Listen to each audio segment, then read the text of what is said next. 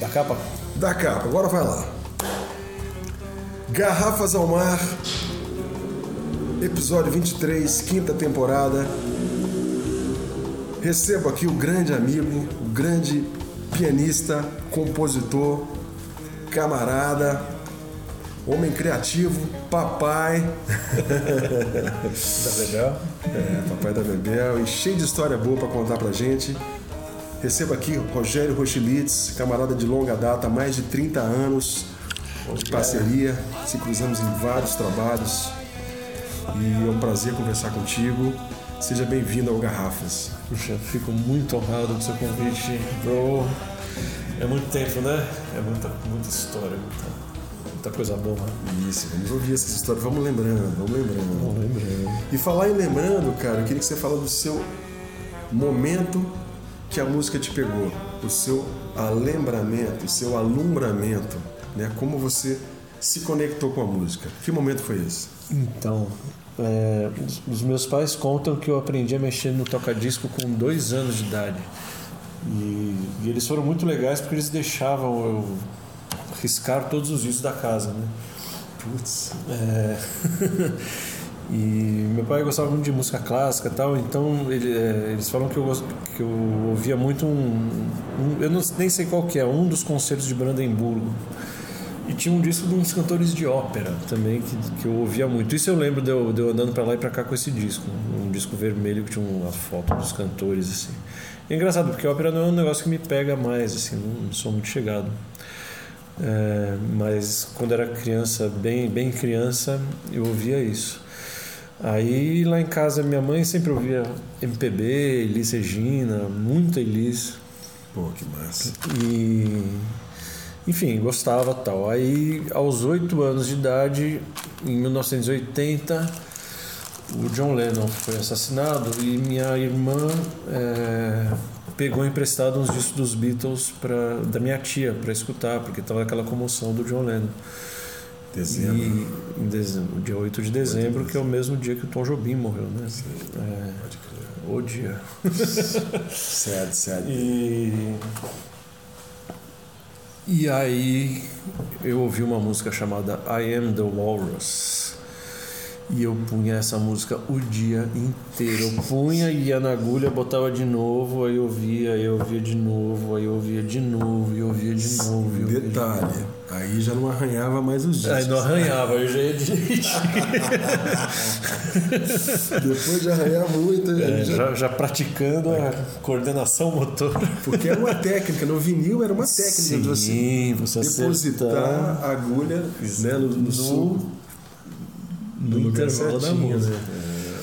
E aí, paixão total pelos Beatles. E aí eu tive alguns algumas músicas que me fizeram pirar o cabeção. É, entre, entre infância e adolescência que assim legal, eu, que eu, que eu, outra música que eu poderia citar que quando eu ouvi eu caí para trás é uma música chamada Forrozinho do Heraldo Monte.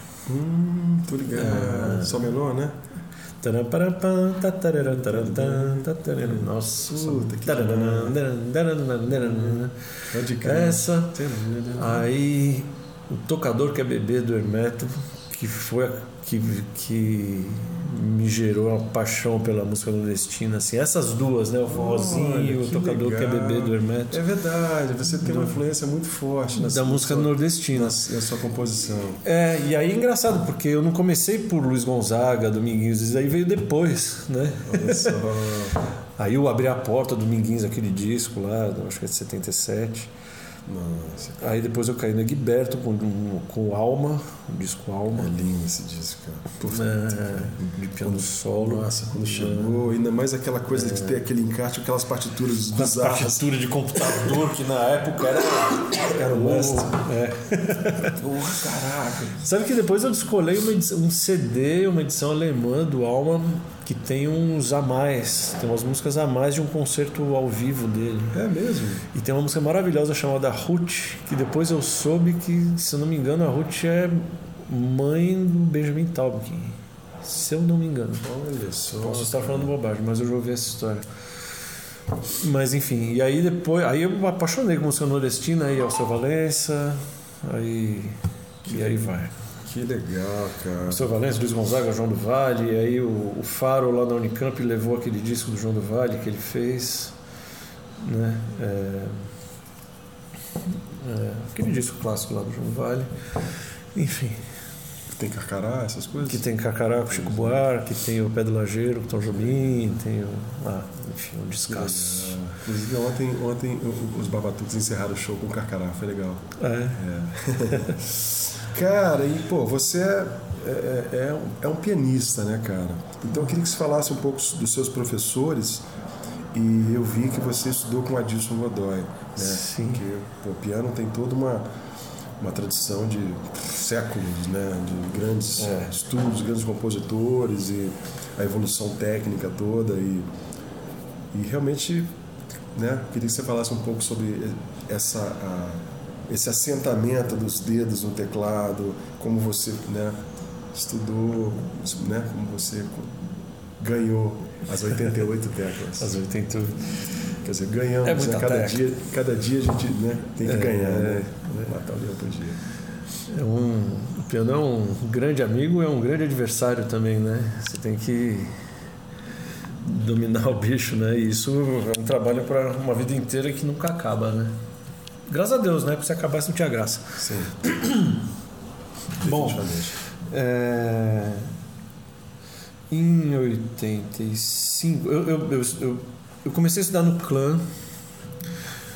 Quando eu era criança, tinha uma tinha uma, uma menina lá na rua que, que dava aula de piano. Aí foi, porque chegou um piano, minha, minha avó do Rio, tinha uma avó que morava no Rio, morreu. E, e, e tinha um piano lá e o piano foi para casa da minha mãe. Enfim, gostei e tal do piano. E aí comecei a ter aula de uma, uma menina que dava aula na, na rua da minha mãe. Que legal, cara. Aí eu tinha bronquite pra caramba e falaram que era bom tocar flauta doce para bronquite, para soprar e tal. Aí eu acabei indo pro clã. Aí um tempo depois, minha mãe é, montou uma escola de música ah, chamada Espaço Musical com o Ricardo Bren. Você tá brincando? É, minha mãe era sócia do Bren. Sua era minha mãe, a Vera, Vera Bonfim. E, eu ia te perguntar isso. E o Bren. Aí eu fui ter aula com a Vera, depois com o Bren. Fiz uma aula de. que o, que o Bren dava de musicalização e tal. Inclusive o. Carlinhos? Vitor. Vitor, da, Vitor Alcântara era, era meu colega lá, na, nessas aulas do Bren. E aí, o, espaço musical tinha uns encontros e foi um cara lá que era um era um cantor de música contemporânea alemão chamado Teófilo Mayer. Esse cara eu acho que tinha trabalhado com o John Cage, um cara louco, um cantor lírico, doido de música contemporânea, fazia uns negócios muito legais assim. Eu acho que foi por causa desse cara, Teófilo Mayer. E tinha, a gente foi lá ver o cara, a palestra do cara, e, uma, eu estava começando a estudar piano, estava estudando com, com o Bren, e uma mulher falou para mim assim: você tem que estudar clássico.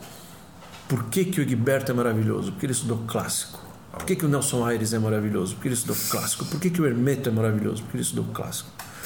Porque sim, o Hermeto estudou clássico. Best, né? é, depois eu saberia que o Zappa também. De, de, logo depois eu cairia no, no Zappa, né? Que aí é um capítulo à parte. Assim. Uma observação assim. É. O Zappa gravou I'm the Walrus, gravou? Ele fez um ao vivo. Né? Ele tem um ao vivo de Beatles, que aliás que aí o Michael Jackson não queria liberar, e o Zappa ficou puto com o Michael Jackson. Tal. Claro, claro. Mas o Zappa é um grande compositor erudito, né? O trabalho orquestral dele é um negócio muito. Muito, doido. Bom, tudo dele é uma. Tudo do Zappa é uma mistura de, de tudo, né? É uma coisa que me faz. Ah, então, Electroshocks. A primeira música do Zappa que eu ouvi, que eu caí para trás, é uma música chamada Easy Meat, do, do disco Tinseltown Rebellion. Uau. Que era. Que eu, eu tinha 14 anos, eu lembro direitinho. Que a música tinha uma dinâmica. Então tinha dinâmica e tinha uma virada de bateria que ia para um lado, depois a virada voltava. E o baixo e a guitarra faziam uma virada junto com a bateria. Aí entrava uma parte de música clássica, Nossa. um contracanto de, de trompa, que era um teclado com som de trompa. Aí entrava um solo de guitarra com a bateria quebrando.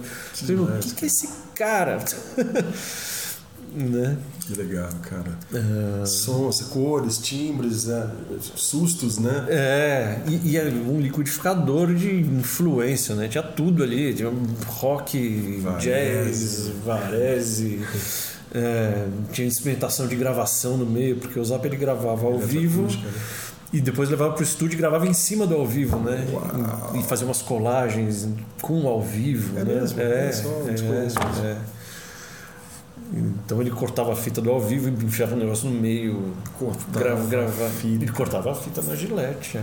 Putz. É, Nessa época. Era assim, né? Na jugulada, Na fita. jugulada. Enfim, aí essa mulher falou: vai, você tem que estudar clássico porque todos os, os- os caras bacanas estudaram clássico. E, pô, realmente, assim, a música clássica é, o- é a raiz, né? Também, né, da. da da, do- da, da- da criação musical é, branca, no caso, né? Aí a gente tem a raiz da, da- da criação musical negra, né? sim. Que é tão importante quanto, né? É, e aí eu fui estudar clássico com com Adilson Godoy. Só que eu não estudei muito tempo porque aí eu entrei na Unicamp. Ah, entendi. E aí eu mudei para Campinas. Mas eu estudei um ano, um ano e meio mais ou menos, né?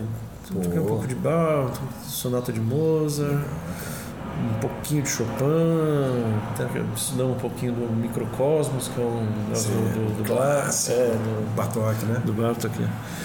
Estou até dando para um aluno ali, eu tenho um aluno que está estudando clássico. Legal, cara. Estou dando um Bartok for Children. Que legal. Aquele livro que ele escreveu. aqui, o Microcosmo escreveu pro filho dele, não foi? É, não sabia. É, Não sabia. Ele, ele- ele montou um método pro filho dele aprender, se eu não me engano. Mas então, essa coisa de, de botar a mão, como pegar no piano, né? As, as muitas formas de você pegar no piano, de você posicionar a sua mão, né? Da postura da sua mão. É, não é um negócio simples, parece fácil, né? Ah, faz a mão assim meio curvinha e manda ver, mas tem, tem muitos jeitos, né? Sim, muitas técnicas, né? É? É, É, eu você. Oi? E que eu acho legal, assim, se a gente for pensar, assim como o violão, bicho, que tem, você tem uma, é, uma normatização técnica de 200, 300 anos, é muita história também, né, de, de compositores que foram formatando e você vai chegando, né, que a gente também tem a, aqui também, a gente tem muito, a, a- no caso do violão, tem a, a referência do violão popular, né, bicho, mas o violão, bicho, o violão é da Espanha, bicho, compositores lá, bicho, Spanish guitar, né, É. Gibson ES, vem daí, né, Sim. né? Os caras estão. Piano é a mesma. Né? O cello, É, o, cara, o cara tem 400 anos de história, sei lá, por aí, né? É, e esses compositores, eles levaram a coisa aos limites, né? Então é muito legal, né? Muito legal. E, né? ha- haja limite, né? Haja limite, cara. Eu- Mas você sabe que aí, de- quando a gente estava na Unicamp, é, eu continuei estudando clássico. Eu pegava umas salinhas lá com piano e, e, e continuei estudando por conta própria, né? Olha só. É, aí estudei Debussy, que eu adoro, adoro. E, e o Debussy ele tem uma coisa de, da expressividade, né? Então você aprende a fazer uma, uma corrida, assim, um run, né? né? A fazer uns arpejos e, e coisa. Eu Estudei um pouco de Vila Lobos também, Valsa da Dor, Três Marias. Que legal. É, Enfim, e aí mais tarde, quando a gente foi viajar, começou a viajar para a Europa para o Mocotó, eu lembro em Paris, eu fui na, na Rue de Rome, que é a loja dos, dos instrumentos e partituras e tal, e comprei a Rhapsody in Blue do Gershwin, mas eu comprei a versão piano solo, que é uma puta encrenca, com perdão da palavra. É, nossa. É, e fiquei um ano e meio estudando a, a Rhapsody in Blue. A besta que não gravou, eu não gravei o que eu tocava da Rhapsody in Blue, mas eu fui quase até o final. E chegou, tem uma parte lá que é muito difícil. Isso, cara. Eu já estava um ano e meio, é, coisa meio deu uma cansada e parei. Mas eu toquei grande parte da episódio de piano solo. É engraçado que eu tive a experiência de tocar com a orquestra experimental, tocar banjo e mandolim no, no concerto e a gente tocou aquele, aquela, aquele momento. Ah, a primeirinha. A primeira, né? A primeira, é. Americano em Paris, não é isso? Aí não, não, né? Não, a, essa, essa entrada do clarinete que vai subindo é Rhapsody in Blue. É, né? É, isso aí. E ontem, cara, por incrível que pareça, que engraçado que tá falando, eu tava ouvindo Spotify e achei um disco do Herbie Hancock com Gershwin. Ah, sim. E eu comecei a ouvir e falei, caralho, como é que eu nunca vi esse disco, cara? Estou ouvindo, né? Agora que ele está conversando, eu vou ouvir até mais, que eu acho o Gershwin demais. É, o Gershwin. Puxa, que demais, cara. Mas continuando a coisa né, desses desafios da leitura, uhum. de você ter esse, esse repertório, passar por esse repertório, né? Eu acho que. É, e, e, tem outra coisa que eu acho que é importante da, do, do, do, estudo de clássico, e aí pensando como compositor, né? Porque inclusive você pegar a minha, minha partitura ali da, da Blur, ela tá toda cifrada. Eu, eu pegava e cifrava, falava, ah, isso aqui é isso, eu isso, fazer isso, isso estudar, Debussy é a mesma coisa, Suite Bergamasque que eu estudei também, também comprei lá em Paris, que tem o Clair de Lune é, é, o segundo movimento, né? É, também, cifrava tudo. Mas então, o legal é você ver como eles montam os acordes, Sim. como eles escrevem. E como eles. É, é, muito legal você ver como eles fazem a coisa ser confortável para você tocar. Né? É, é, muita sabedoria assim na, na, nas aberturas tal, né? Sim, cara. O Debussy do Gershwin também. Ah, todos eles, né?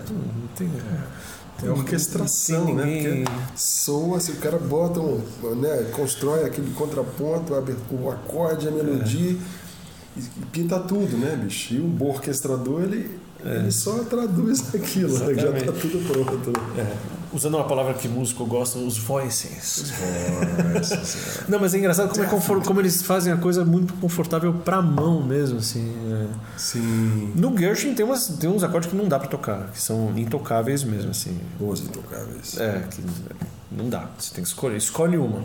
escolhe uma nota para tocar, porque tem, sei lá, 15 notas no acorde, você fala, bom, é, escolhe uma. Você vai adaptando também, né? Não precisa ser literal, né? É que a gente ouve também, a gente... É, a gente é música popular, a gente não tem esse compromisso é... com, a, né, com a acuidade. Não, e é legal, porque você, eu acho a coisa cifragem legal, porque você fala, ah, entendi, cara, o cara tá no quinto grau, putz, é... o cara foi subdominante, subdominante menor agora, né? Exatamente. E a análise harmônica, né? Exatamente. É, a gente muito mais livre, né, de entender, de interpretar, óbvio que é. respeitando sempre a fonte, é. né? Mas, é, mas enfim, e a música clássica ela dá uma uma disciplina legal também, né? De você uma disciplina ao tocar, né? Que é, que é tipo tem coisa que você, se você não fizer com aquele dedilhado você não toca. Entendi. Então você tem que botar o dedo no lugar certo, a mão no lugar certo. Porque na, na música popular às vezes três dedilhados funcionam. Na música clássica muitas vezes só, só tem um para fazer o negócio. Entendi. Então é. você tem que ter essa disciplina, essa é um pouco mais rígido assim, né? Mas acho que o importante da, da história é, é a, a, expressividade. Sim. É você aprender a dar um, um fortíssimo, a fazer um pianíssimo, a, a fazer um arpejo fluido, um, um, run, né? Uma corrida assim, né? Da maneira mais fluida possível, que não é nem um pouco fácil. A gente e, continua até hoje. Fundamentalmente, né? A independência das a independência vozes, da... que é o grande lance. Né? Exatamente. Né? Que a gente no violão sofre muito para fazer isso, porque é um outro é. universo. São outros caminhos de se tocarem é. a mesma frase, né? Exatamente. É. E é, e tem isso, né? Tá, até tá, tá falando da, de do, dos limites, tal, que os caras realmente né, vão levando as coisas às últimas consequências. O jazz fez isso também. Né? Os jazzistas também foram levando a harmonia às últimas consequências, né? É. Que legal, cara. Então, me fale um pouco antes de, da, da, das suas primeiras uh, gigs e grupos antes da Unicamp, porque, pelo que eu sei, né, vocês chegaram na Unicamp com uma banda, né? A, a não é isso? Ah, Budais, é. A minha primeira banda chamava Bujão de Jazz, Essa eu tenho essa referência. é, que era com o Rossói, André Rossói, é, o Buja, Marcos Zambuja, Felipe Salles, Tava aí. que faz muito tempo que eu não vejo. Tava aí, ficamos juntos direto. É mesmo? Saímos direto. Mande um abraço. Felipe Salles depois foi o cara que desenhou o Gegasus, né? Da Jambêndola. Puxa, é verdade, ele desenha pra Ele, caramba. ele desenha maravilhosamente bem. Pô, tinha esquecido desse detalhe, olha que legal. É, o Felipe que fez o Gegasus, Putz. que é o jegue alado, né? Nossa, cara, bicho, joga lá, mano. Vamos chegar lá, vamos chegar lá. Então, bicho, continuando, bujão de jazz. Bujão de jazz, a gente tocava Scofield, Miles, é, a gente era besta, né? Mike Stern, Mas, Fusion, né? Aquela onda de Fusion. tal. finge que a polícia vem aí. Mas eu lembro que, que eu acabei enfiando um Rock Raccoon, a gente fazia uma versão do Rock Raccoon. Que legal. Rock Os Beatles sempre, né? Os Sempre. Beatles sempre presentes. ali. Sempre forever. É, e aí depois aí pintou a banda Bodize, que era com Leandro Bonfim, Luiz Gaiotto, Buja, Marcelo Éfori, eu, Encontrei Marcelo. Encontrei Efra lá em, lá em ah, Montreal lá agora. em Montreal, é. E, e aí depois isso ainda foi para Catarina e a banda Gaiota. Ah, né? Mas a, a Catarina e a banda Gaiota, que era o Luiz Gaiotto, era o líder, já foi. A gente já estava na Unicamp. Ah, entendi. né? Que tinha o backing vocal da Mônica Salmazo e da Lu Hort. Eu assisti esses shows. É, Da, da André Lu Braga. Alves também, né? Não era Lu Alves também? Não, não, era, era a Lu Hort e a Mônica. Ah, então. Barba, ciclo básico. Barba na guitarra, André Braga no baixo. Nossa, que demais, cara. E aí fomos para a Unicamp. Isso já foi na época da Unicamp.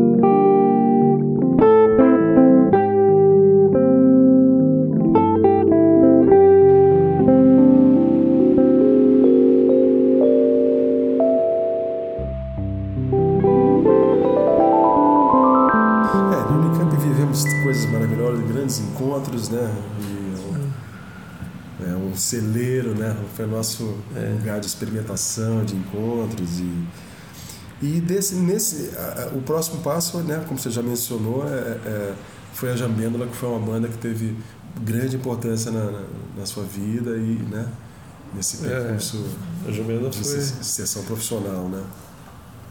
É, a Jambêndola a gente começou no Unicamp, aí a gente gravou uma demo no, no Sesc, tinha um projeto lá do Sesc Consolação, que tinha um estúdio lá. Sim. A gente gravou uma demo é, e aí pintou um concurso da Rádio France a gente ah, mandou. A gente mandou uma música, uma música minha chamada Saga Nordestina, que é um cara que. Quarta-feira? É quarta-feira. Não, não, a Saga Nordestina é o Partindo de São Paulo, famoso Sou Maravilha, que o cara vai pro Nordeste, vê, vê o forró, se apaixona, e o cara dá uma guitarra pra ele. Pode crer. É, e viramos finalista desse concurso, um concurso aberto ao Hemisfério Sul, foi um negócio oh, legal. Assim. Que demais, cara. Aí depois a Jamena entrou na gravadora é, Roadrunner, que era a gravadora do Sepultura, uma gravadora holandesa. Olha só. E Aí fomos pra MTV, fizemos um clipe. É, teve aquela, aquela ondinha MTV, assim, nessa época dos 90, né? Sim, circulou bastante, né? Eu lembro. É, teve uma matéria da Veja que tinha Jambêndola, tinha o Chico Science, Raimundos, Mundo Livre. Era uma, que legal, cara. É, uma matéria chamada Guitarra com Sanfona. Que legal, cara, porque é, é a coisa da banda, né? Porque não, não, é uma coisa simples de se manter, né? Ontem, por exemplo, pô, a gente vê nossos amigos no palco, Papatux 25 anos de, de trabalho de coletivo, fala, cara, é muita, muito trabalho, né, é. né, cara? Muita fé ali juntas, é. né? Juntos. E a gente sabe que não é tão simples, né? Nem um pouco. Né? Você manter. Mas ao mesmo tempo é, né? É, é, é, faz parte do nosso percurso. É, é, é como diz uma amiga minha, vivemos aqui para isso, né, bicho? É. Para experimentar, para viver e para ter história, né? Exatamente. Tudo, tudo é aprendizado e as coisas duram o que elas têm que durar, né? E você falou guitarra e sanfona, você chegou é, a ter alguma relação com a sanfona mesmo ou mais ela no teclado? Não, cara. Eu tenho uma sanfona de duas oitavas. Que legal, hein, bicho? Que é igual, igualzinha a sanfona que o Fábio Júnior toca no, no filme Bye Bye Brasil.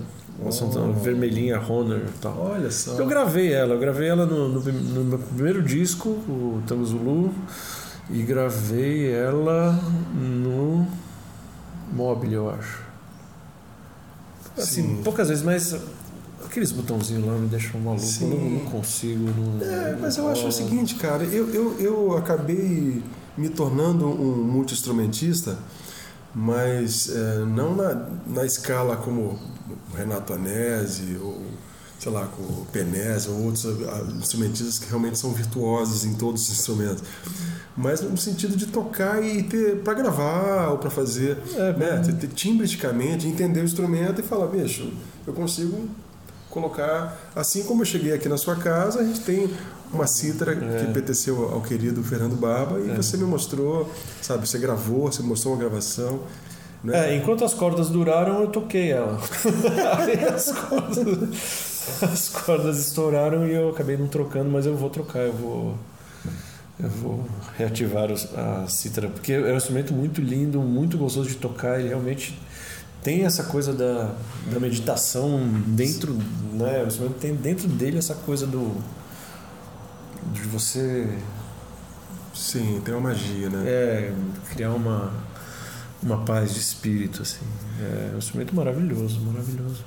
E por outro lado, cara, assim, é, a gente como compositor, né, nós estamos falando no, no, né, no pianista, né, mas o compositor, ele tem que beber nessas fontes, ele tem que experimentar outros instrumentos para saber como, né, como escrever, ah, né, como tirar som, como é, né? Ou até o arranjador mesmo falar, meu, bicho, peraí, bicho, você pode tocar uma, essa frase uma oitava acima no seu instrumento, vai soar melhor aqui, né? Sim. Você ter a, a autoridade para falar como, né, o que você quer. Não? E só uma observação, a semana passada eu entrevistei o Alexandre Luz, o querido Bilé, Aí comecei a mergulhar no, no, no, no site dele. Bicho, o cara tem umas peças para cello solo, contrabaixo solo, violão solo, cinco birimbais. Sabe assim, o cara foi a fundo no instrumento, sim, né? Sim. Eu até lembrei aquele momento que a gente foi visitá-lo. Lá no Ircam. É, né? Sim, lembrei com ele ali. É, é, eu lembrei aqui do um, um, vídeo que eu vi do, do Zappa. O Zappa circulava muito nesse mundo da música contemporânea e, e o Zappa indo visitar o Xenakis, que é um compositor hum. grego incrível, né? contemporâneo. E aí tem uns, umas tábuas assim. Ele fala, o que, que é isso? Aí ele fala, ah, não, isso aqui é o espelho do, do cello, eu uso para é só para eu ver como é que é. Não é o cello, é só o espelho. O espelho é, o, é onde o cara põe sim, o dedo ali, né? É, fingerboard. Fingerboard, é. Ele falou, não, é só para eu ver como é que o cara como é que vai ser a digitação, Sim, não sei lá. Claro, é, tem que entender os é, instrumentos. De todos né? os instrumentos, assim, os, é. os espelhos de cada instrumento. É, saber os tons que, que, que são mais naturais para o instrumento, né? Exatamente. Porque senão você vai um instrumento que tá, sei lá, tá em, em Ré, afinado em Ré ou Sol, você vai compor uma música em Lá bemol, fala meio ou Sol bemol, fala Are you sure, man? Mas que legal, cara. Então é, é essa coisa da, da, da, da, Você tem sempre essa relação, né, como você mencionou, e, e citou a fonte né, da, da sua conexão com a música é, nordestina e que sempre está contigo, né? A Jambêndola foi um, uma banda que tinha um, um discurso voltado é, de uma certa forma para a linguagem mais pop, né? Pop, é, MPB, pop, né? Sim. Misturava rock e tudo e, e com essa esse, né? toda essa herança né? de, de, de forró, sanfona, guitarra, rock and roll, atitude e alegria, né? Entretenimento, que é bom pra caramba também. É, é divertido. Você mencionou o Tango Zulu, eu lembro que é o primeiro, o primeiro álbum teu, né? E eu lembro que tem uma capa linda, né, cara? Aqueles desenhos, aquela parece umas pipinhas, toda colorida, não tô certo esse é, disco, sim, né? É, é, teu esse desenho? É meu, né? É lindo é, esse, legal. fiz um rabiscão assim, e depois fui colorindo. Foi bonito, bem, bem, bem criativo, né? E e fala um pouco sobre esses álbuns teus, né? Esses cinco álbuns que você produziu, é, né? então. assim, sobre o, o, o, seu lado Rochelitos produtor, né? Porque a gente se autoproduzindo, a gente vai aprendendo, né? A entender todo o processo e ao mesmo tempo estendendo o outro lado de você produzir outros artistas, né? Que você mencionou que já, já produziu o Tião Carvalho, a Tita, tem parcerias com o Kiko Dinucci e outros, né? Isso, e o último que eu produzi assim, de, é, fiz meio metade no disco do Farofino. Farofino. É, e, e, o último, o penúltimo disco da Izzy Gordon também. Ah, é, é essa cantora que você trabalhou é, há um tempão, né? E a incrível Izzy Gordon. E o disco da Izzy foi um disco meio a toque de caixa, assim. Entramos no estúdio, gravamos. Entendi. E, mas é um disco que eu gosto muito, assim. Legal, cara. Bom, país e tudo é bom, né? Super cantora, né? Nossa, é uma coisa. É... Ah, isso daí eu sempre fiz por. por prazer mesmo. Por... Ah, tem que ser, né? É, isso é uma coisa que você, que você. sei lá Sei lá, eu acho que eu tenho que fazer isso aqui. Mas você começa, você começa a, a compor, aí você fala, ah, deixa eu gravar isso, né? Aí é divertido chamar os amigos, oh, chega aí. é divertido compor, Sempre é meio... divertido produzir, cara. A gente tem que ter. É, é, desculpa te interromper, mas teve um dia, cara, meu irmão, né, um puta parceirão, assim. Aí ele me ligou de Vitória, assim, né, mandou uma mensagem, assim, mandou um disco, a discografia do Pet, assim, pra mim. E aí, velho? Você não vai produzir, não, cara? Você só tem um, dois, sabe? Produzir, bicho, você uhum. tem que ter, né? E não só para produzir, para produzir, mas é, é porque é, a nossa, assim, a nossa arte é, é, é fazer som. E a gente cresceu ouvindo músicas de disco que bandas que a gente nunca ouviu ao vivo, né? É. Então, assim, o som, ele vai, e hoje em dia, com esse momento distinto que a gente vive, né? De, o cara lá da, de Jacarta tá ouvindo o Tango Zulu e fala, nossa, que legal. É, você é. pega no Spotify for Artists lá, às vezes tem um Japão, né? Não é? então é legal essa, essa maneira democrática de você colocar né, sua música chegar a vários lugares. Tudo bem que pode ser um. Né, pode ser um pouco de ilusão, de certa forma, mas é, é verdade, né? É, eu acho que a gente joga tantas, tantas e tantas e tantas notinhas pro ar que é bom, às vezes, jogar umas notinhas pro, pra uma gravação, né? Sim, cara. né? a, gente, é. a gente vive de tocar Sim. e jogar as notas pro ar e elas talvez fiquem no coração de alguém, né? Ficam, é, ficam, ficam, né? É, mas é bom botar numa, numa mídia de vez em quando, né? É um trabalho insano, né? Mas eu, eu gosto muito, assim. É sentar sentar no computador e ficar editando ou escrevendo ou achando um timbre ou achando uma frase eu adoro ou chamar alguém para gravar Sim. e depois escolher o take e, né? É, e aquela coisa, a gente. Isso daí foi uma conversa que eu tive com meu ex-vizinho, é, que morava aqui. Hum. O, não, porque agora, agora mora o Johnny Hooker. é o vizinho do lado é o Johnny Hooker. John Lee Hooker? Não. Johnny Hooker. Ok, I got it. É, não, Johnny Hooker é um superstar. Yeah. Um doce de pessoa. Que legal. É, eu falo que eu sou o único cara que viu, um dos poucos que viu o Johnny Hooker de moletom e chinelo, né? Porque ele é super montado, assim, ah, é? ele tem uns figurinos incríveis. É mesmo, assim. eu, desconheço o trabalho dele, mas vou é, ele, é, ele, ele tem essa coisa dos figurinos, meio, meio, meio travesti, assim, ah, figura feminina doida, assim. Entendi. Glitter. Total. Ah, entendi. Ele canta pra caramba, um cantor maravilhoso, as músicas são. É fantástico. E, mas antes dele morava o Diogo Strauss, que é um DJ, produtor da turma do Cassim. Hum. E eu acabei dando aula de piano pro, pro Diogo. Ele me ouvia tocar e falou: Quero ter aula com você. Que legal, cara. Durante a pandemia eu dei aula pro, pro Diogo. Aí o Diogo mudou, entrou, entrou o Johnny. É, mas. E o Diogo é um puta produtor maravilhoso. E aí ele falou: É, porque é, não adianta. A qualidade você faz em casa, muito assim, as coisas gravadas não, não, não fica, não vai ficar sensacional, não tem jeito, né? Sim. Aí eu falei pra ele, falei, cara, mas eu não vou deixar de fazer. se, se, o que dá para fazer assim, né? Eu já tentei fazer projeto de Rouanet, já tentei, não, não, não, não consegui. Eu também estou querendo entrar é, nisso, mas é very difficult. Né?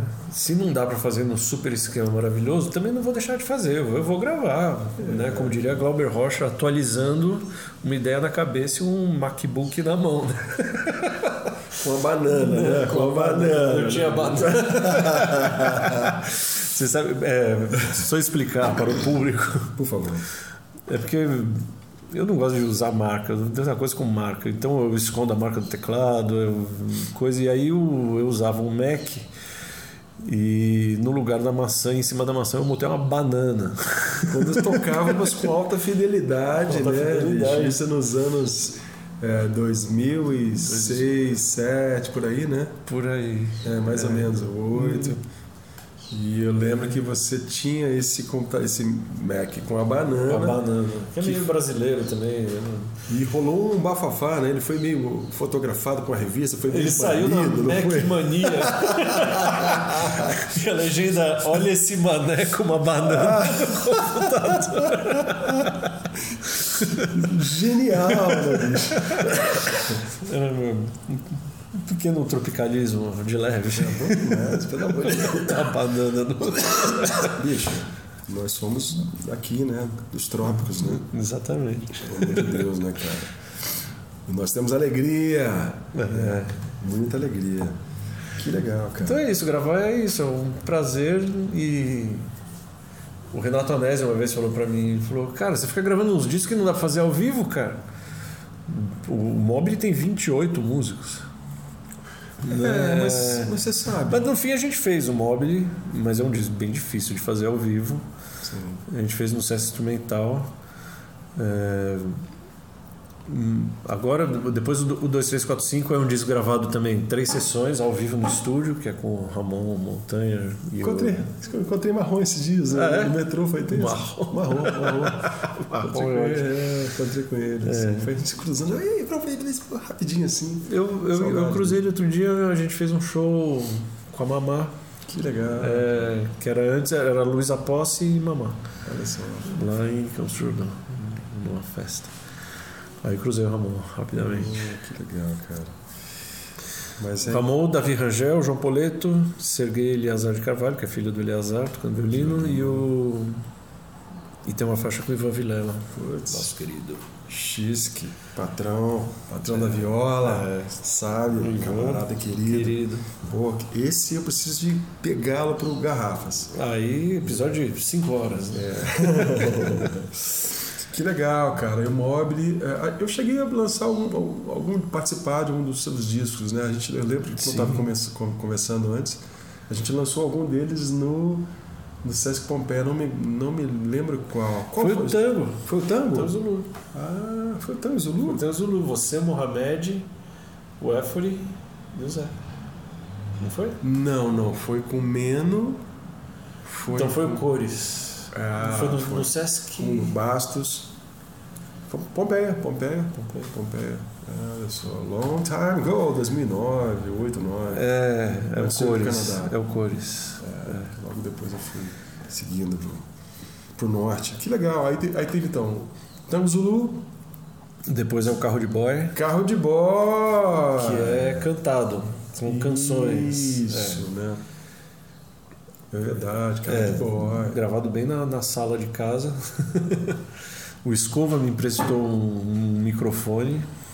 Não tinha nem pré, cara no microfone na placa. Nossa, Mas aí eu conheci o Javier Nazevski, que Sim. hoje mora no Rio, que é um tremendo técnico de som, e ele falou: ah, vamos fazer. Cara, e mas mixamos o disco.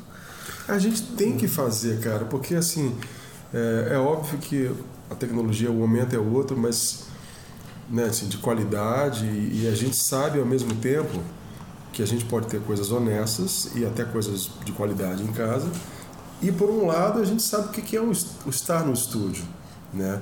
Só que, meu, é, é muita grana, é, né?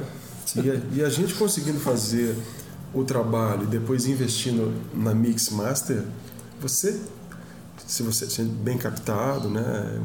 Eu acho que dá para tirar. Eu tenho esse, esse espírito, cara. Eu tava conversando com, com o Lele esses dias que ele fala, cara, você tem que fazer seu disco solo, tem que fazer seu disco solo. Aí eu falei, não, tá bom, eu vou fazer meu disco solo, vou, aí eu vou colocar percussão, vou colocar mais umas coisas. Ele falou, cara, faz seu disco solo em casa, só você. que a gente já fica né, né, querendo mais, porque, só para concluir, ao mesmo tempo que você falou que o Mobile foi um disco que teve 28 músicos, o momento de, da criação do áudio, cara, ele é um momento mágico. Você pode colocar o que você quiser. Quando você vai performar, você faz uma redução, adaptação, porque, ah, sim. porque a gente não tem estrutura para isso. Sim, uma coisa é uma coisa, outra coisa é outra coisa. Disco é uma, é uma mídia, o show é outra mídia, né? É, é outra coisa, você é tem que adaptar e tá tudo certo. Adaptation e... Society, né? É, exatamente. Pô. Legal. Depois do Carro de Boi, que é um disco só de canções. Aí o Cores. Cores. É, que é instrumental. Depois o Cores, o Mobile, que é um disco. É, porque eu fiz. Tinha uma, uma companhia de dança é, chamada Caleidos. E eu fiz três. É, três espetáculos, trilha para três espetáculos da. Do, Aquela que tem estúdio na Lapa lá? Caleidos. Eu vi uma vez tocando com uma menina. É, com a Sheila. É. É. Ah, isso. Eu fiz três espetáculos para três trilhas, né, para espetáculos deles e e aí, é tudo em MIDI. MIDI é tudo teclado, porque não tinha orçamento, né? Sim. Então você faz tudo com bateria eletrônica, com yeah. teclado. Can be good, man. E, e aí eu falei, puta, aqui tem umas músicas legais. E aí reduzi, porque eram músicas, tinha música de 15 minutos, porque era pra, pra coreografia. Então, Sim. ó, tem que ter uma música de 12 minutos, tem que ter uma música de 15. E aí eu Sim. reduzi essas músicas que foi um trabalhão, porque eu, eu não cortei, eu reduzi assim. É, então você tem que re, redistribuir a informação na música, né? É, Sim. né? Você tem que concentrar a informação. Então não é só ir lá e tuk, tuk, tuk, tuk, fazer uns cortes e colar. Temos esse conceito de orquestra, por favor, redução para piano. né? Então, é, enfim, tira coisa. é, enfim, reestruturar as músicas foi, eu acho, uma das partes mais trabalhosas tal, do, do, do Mobile. Mas é um disco que eu gosto muito, assim. Eu gosto- eu- toda vez que eu ouço, eu fico feliz. Que legal. Falo, pô, esse disco é legal, sai, sai muita música desse disco. E aí fui chamando o pessoal pra botar coisa de verdade. Então, sei lá, uma flauta que era um teclado, aí chamo o João Poleto pra botar a flauta de verdade. E, assim- e aí vai. Putz. É, E, e me fala um pouco sobre, né, né, você tem esse, né, sua produção como compositor, arranjador, produtor, instrumentista e, né, você tem uns, alguns prêmios, né, que oriundos desse disco, né, o, o, o Rumos, você participou no festival da Samsung, né, como é que foi essa? É, o Rumos foi o Cores. Aí eu, aí eu fui aprovado lá no Rumos e a gente fez um show no, no Itaú Cultural Que legal, com João Paraíba, Fabinho Sá, mestre. João Poleto e o Amilcar. Aí fizemos um show do Cores e aí o Itaú filma assim é, maravilhosamente bem, cinco câmeras, grua, Que legal. né, grava em Pro Tools e tal. Aí a gente mixou o áudio no, no Beto Mendonça. Sim, Quem masterizou foi o querido e saudoso Renato Coppoli, Sim. Renatão, que se foi recentemente. E aí o Itaú fala assim: traz um HD de 300 GB aí. Aí você leva o HD de 300 GB e eles falam: boa sorte. A gente, aí eles fazem uma edição lá de uma música. Sim, E aí eu falei: não, eu vou fazer isso aqui virar um DVD. que legal, cara. Aí, putz, cara, foi assistir vídeo no YouTube de tratamento de cor, Não. edição. Aí comecei a assistir DVD com, focando em ver como é que era a edição. Did you made it De, all by yourself? Cara, eu cheguei a autorar o DVD, que é a autoração do DVD é o menu do DVD, o que, que o botão do controle remoto vai fazer. É um trampo. Esses tecladistas entendem de tudo, cara. Pensa, pensa num cara com tempo livre, né? Hoje em dia não dá mais não, né? Agora É, depois que a Bebel nasceu. depois que a bebê nasceu, não dá, mais fazer esse tipo de coisa não. Ainda gira em outro, outro né? É, mas tratamento de cor, com detalhe que eu sou daltônico, né? I know that. yeah. Eu fiz o tratamento de cor. Né? Pegava as dicas, ligava pro Beto. Beto, como é que eu faço isso? Né? YouTube, né? Tem, YouTube tem tudo, né? Você, você quer aprender alguma coisa, você vai no YouTube, que você acha? Né? E aí fiz o DVD, chama Cores ao Vivo. Tá no YouTube de grátis. Que legal, olha só, que massa isso. No meu canal youtube.com/barra chocolites. Yeah. E que legal, cara. Você é, recentemente tocou no Sesc seu trabalho também, né? Você tem disponível de trio com o não Foi? Você fez um show teu ano, ano passado? Ano Foi, foi fevereiro de, de 22. É, o o Sesc chamou pra, aí, aí eu fiz o 2345, que é o último disco, que é depois do Mobile. Eu assisti. 2014. Já ao vivo. Mas ao vivo 2014. online. E a gente fez de trio, eu, Danilão, Viana e Humberto. É, esse show ia ser eu, Danilão, Thiago Silva, Batera, filho do, filho do Robertinho, Uau. e o João Poleto. Cinco dias antes do show, o Thiago e o João Poleto pegaram Covid. E aí, isso- o show era na segunda, Nossa. e eles na quinta, eu acho, ou na sexta. Terça-feira, né? Agora é É terça-feira. terça, desculpa, terça. Na quinta ou na sexta, eles, os dois falaram, ó, tô com Covid. E aí tinha muitas coisas difíceis que quem fazia era a flauta. e eu passei o fim de semana correndo atrás de. de... All by myself. Aí chamei o, chamei o Humberto. Chamei o Humberto Ziegler, queridaço. Master, Groove Master. É, que foi maravilhoso, que pegou as músicas e tal, né? E, e eu corri atrás, passei o fim de semana estudando as partes de, de flauta, né? Que o povo acha, ah, a música é sua. Não, tem que estudar as músicas, estudar, né? Cara, tem que estudar. É, e fiquei estudando as partes, e ainda assim tem, Putz, tem, tem música ali que eu suei a tanga, né? É um desafio essa coisa da, da gente manter o trabalho da gente, né, cara? Semana passada eu toquei meu som também, fiz um show e. Cara, é muita coisa que a gente tem que fazer, né? É, é a produção, é cuidar das partituras, é ensaiar, é receber os músicos, é ir no lugar, entender como é que é o. Como é que o som é, é produtor, é, é, é gandula, é atacante, É é técnico, né, bicho? Então é. E tem que E ser no assim. meio disso tudo queima a resistência do chuveiro. E no meio disso tudo. Bicho, eu, pa- eu passei, eu passei o primeiro semestre tomando, tomando banho gelado em- o semestre inteiro. É. E não foi a resistência, foi depois que eu já troquei o chuveiro. Enfim, é outra história. Mas enfim, vamos pra frente. Agora, concluindo essa parada, essa parada aí, né, desses, né, essa coisa do, do trabalho autoral, do, do, né, dos discos, da nossa. do que a gente né, compõe, né, porque é, uma, é um trabalho eterno, né, amplo, né? Compositor, arranjador, produtor, é, o hold, negociante, enfim. Não é fácil, mas é o que a gente tem que fazer, né? Aprender a escrever, escrever projetos, né? Que, É trampo.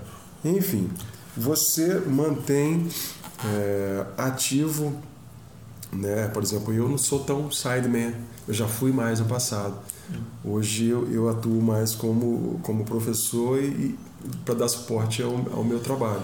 É, eu dou, eu dou, dou bastante aula também. né? Meu- faz parte. Eu É preciso- que, que, que é bacana, cara, né? Eu acho que o conhecimento tem que ser Sim, compartilhado, né? E trazer música para a vida das pessoas. É... sim. Eu tenho muito aluno que é executivo, assim, então os caras não têm tempo de estudar. sim. Não adianta, eles não vão estudar. E tá tudo certo. Você tem que fazer para os Porque- caras tocarem, né? É, tocar. É, é isso, é isso. Eu chego lá e falo, meu, a gente tem essa uma hora pra gente. Vamos tocar? Sim. Vamos tocar. Né? Isso aí. É, tem aluno, eu tenho aluno que estuda, que, né? Tem todos os perfis ali. Mas esses que, que não estudam, não. Vamos fazer a hora boa do dia? Sim. Né? Tocar. E eles gostam, né? Pô, graças a Deus, grande mestre, grande músico, inspirador. Mas eu, eu queria chegar nessa coisa de, de ser sideman. Você tem uma, um, né, uma- vamos dizer assim, sem desprezar, mas um, um catálogo de artistas que você já participou. Dentre alguns né, que você já acompanhou, você citou a Izzy Gordon, a Fernanda Abreu, é, o Pepeu Gomes, o Arnaldo Antunes, Fauro Fino. Ah, não, não, calma. Isso daí são. são é, Participações especiais? não, isso aí foi dividir o palco com. Ah, É, entendi. é, o, é, o PPU foi. Uau! Mas isso foi com o Hortinho, quando eu tocava com o Hortinho. Ah, Que é um, grande amigo, querido, parceiro. Tem- temos algumas músicas, tem duas no Spotify. Uma chama Os Loucos, a outra chama É Bom Voar. É, o Hortinho é um cara, um compositor de Caruaru. Ele fez aquela música que todo mundo conhece, que é o A Casa é Sua, porque você não chega agora. Betânia gravou essa música, tal, é, que é do Hortinho com o Arnaldo Antunes. uau. E eu tenho algumas parcerias com ele, a gente é irmão, assim. Me lembrei agora que eu fui assistir o show do Sesc Pompé na, na, na choperia que você me convidou há, um- há muito tempo atrás. Do o show dele é. É. Tô certo? Pode ser. Sim, Pode eu ser. me. Lembrei agora camarada. Hortinho, e São a gente. parcerias, né? É, quando ele lançou, ele lançou um, um disco dele chamado Herói Trancado e aí a gente fez o show e esse show rodou. Aí teve participação do Arnaldo, teve participação do, do Pepeu, que foi uma coisa assim. Eu acho que deu ficar arrepiado tocando. Que o Pepeu começou um solo lá, ele ligou o drive, No meio do solo ele ligou outro drive. ligou um drive em cima. Nossa! Muito mestre. Velho, cara. Pepeu, pelo amor de Deus. Muito mestre, Sai de baixo, cara. Muito mestre, cara. É, ah, Daniela Mercury lá no show do, do Quintanilha, que ele fez o show do, de homenagem ao Cazuza, 60 anos. E, Que legal. e aí o show foi produzido pela Daniela Mercury, aí tocamos lá e tal. Mas de sair de Man, assim, eu acho que o mais importante foi o Trimocotó. Isso, que, é uma história à parte, né? É, o trio foi. Né, foi uma grande escola de muita coisa, né? De profissional, é um treinamento militar, né, de profissionalismo, de turnê, né, turnês muito intensas, vamos dizer, né, pela Europa. Foi um pouquinho para a África também. Olha que demais, cara. É, mas principalmente Europa, mas tocamos na Sérvia, na Polônia, na Grécia, tocamos no anfiteatro grego, de verdade, verdadeiro. Que legal. Tocamos em Glastonbury, que é o maior festival do mundo, no, no ano do Paul McCartney e da Amy House, em 2004. Putz, Tocamos no clube do Joe Zavinu, abrimos pro Marcos Miller. nossa É, senhora. Esse Alcalá, é um festival, o dia anterior, eu acho que foi o Pet. Nossa. é, nos festivais da pesada, assim, né? Tocar no, toquei no teclado do Zavinu, sabe? No piano do Zavinu. Né? Nossa. Eu falei, meu, você quer a guitarra do Hendrix, cara? Não, Definitivamente. Né? O teclado do Zavinu. Cara, que, que, que legal. Então foi muito legal com o Mocotó e aula de swing, né? Sim, cara. Tocar com, com os velhos swingueiros, né? O João Nereu Escova. Nossa Então você, senhora, cara. você aprende umas coisas, né? Porra, será, bicho? né? O Nereu swinga! Mas ó, aí você swinga. Que legal, cara. Poxa, que legal, cara. Nós estamos caminhando para o final, cara, que né, você também, é, né, como sideman, acompanha ah, umas cantoras, eu acho que eu né, citei esses artistas que você, né, mais as, as experiências maiores, Mocotó, a Izzy Gordon, atualmente tem a Mamá, A Mamá Trindade. né, que foi até fazer um subteu. Exatamente. É, eu gostei muito da, da, da, voz dela, uma energia, né? Uma É, a coisa- Mamá tem uma energia alegre, assim, muito legal, né? Puta voz, Ela né? é, ela é, é yang, energia yang, assim, Mamá é, é... Eu gosto muito dela, eu toco há quase 10 anos com a Mamá, né? É mesmo? Olha só, cara. Faz muito tempo. Pô, que massa, cara. Então, cara, queria que você me falasse um pouco dos seus projetos eh, em relação sua- ao seu ao, ao, ao compositor, seus projetos atuais, futuros, né? O que, que você está né, propondo, como você eh, e ao mesmo tempo como você vê eh, essa cena internetica de você do artista se colocar para o mundo, né, toda essa coisa que você eh, pode dialogar, pode eh, se expor e ao mesmo tempo é, é, o que, que você acha desse, desse mandatório que dizem que você que o artista tem que estar o tempo inteiro, né? Será que tem que? É, então. é. Cara, uma hora vai sair um disco porque eu, eu tô sempre gravando alguma coisa. Mas eu demoro, assim, pelo ritmo da vida de, de pai, professor, é, músico que toca, sideman, né? Então tem show, show, show, né? Imagina, só com a massa são três vezes por semana, que a gente toca fixo, né? Yeah. Mais evento que aparece, mais a Easy, mais. E aula, aula, aula, aula e. Bom demais. Escola, supermercado. Bom, that's life, man. É, That's é. life. Adoro essa música de Sinatra, né? É, yeah. Adoro, tem um órgão sensacional. É, Então, assim, a gente faz quando dá, né? Então, assim, na verdade, entre a composição e a música sair é muito tempo, né? Mas eu sempre vou gravando. Na pandemia eu gravei algumas coisas, né? Produzi essas du- duas músicas cortinho, que eu acabei mixando. O Hortinho quis botar no Spotify, botou, tá lá, Os Loucos e É Bom Voar. Mas eu pretendo uma hora lançar isso em disco, não necessariamente um disco físico, mas um Spotify, mas um disco, né? Um disco é uma coisa que tem é, começo, meio e fim. Eu gosto muito de ouvir disco, né? Essa coisa de ouvir playlist, o Danilão, nosso baixista querido, é, ele fala, putz, você fica ouvindo playlist e tal, você acaba não ouvindo nada, não ouviu nada no fim. o disco é uma coisa que tem sentido, assim, né? Mas enfim, eu gravei essa música com, com a cítara, que eu até te mostrei antes aqui, com a cítara do Barba. É, tem uma música que eu fiz em homenagem ao Barba. Fiz não, estou fazendo é, em homenagem a ele. Que eu comecei a gravar, o, o HD queimou e eu perdi tudo que eu tinha gravado. Uau, perdi o HD, uau, não tinha backup. É, mas enfim. É... Bom também. Yes, yes, no problem. no problem. Viva Timai! Enfim, gravando uma música que eu já gravei a batera e o baixo e a percussão. Batera o Humberto gravou, baixo o Danilão e percussão Emílio. Agora falta eu gravar minha. Eu cheguei a gravar um Rhodes, mas eu vou, vou refazer. É, mas enfim, ela tá, tá quase. Aí tem que mixar, juntar, coisa. Tem outras músicas que eu quero gravar ainda. Então assim, eu vou gravando. Uma hora, uma hora junta vira um disco. Né? É, o famoso. Uma frase do Fernando Cali, que é um músico muito amigo do Paulo Bira, que, chama, que diz sem pressa e sem preguiça, sempre, sempre. Adoro essa frase. Sem pressa, sem preguiça, sempre, sempre.